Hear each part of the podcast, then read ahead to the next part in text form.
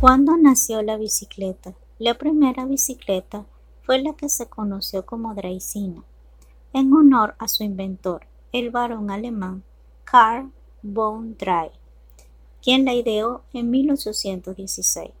Su rueda delantera podía dirigirse con un manubrio, pero el conductor debía impulsar el aparato con los pies. Pasaron más de 20 años hasta la construcción de la bicicleta de impulsión mecánica.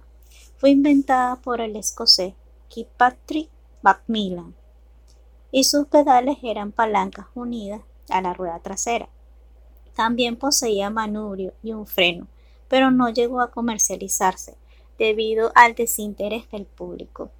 En 1861 se colocó con éxito en el mercado una bicicleta impulsada por dos pedales fijados en la rueda delantera ideada en Francia y fabricada en París por Pierre Machut y su hijo Ernest.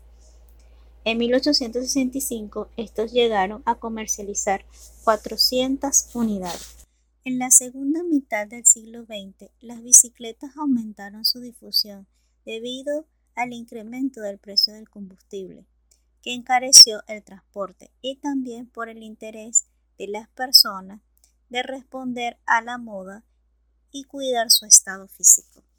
Estoy muy contenta, me has acompañado en este episodio. Recuerda que encontrarás algunos enlaces en las notas del podcast hacia sitio de interés y recursos adicionales. No te pierdas el próximo episodio.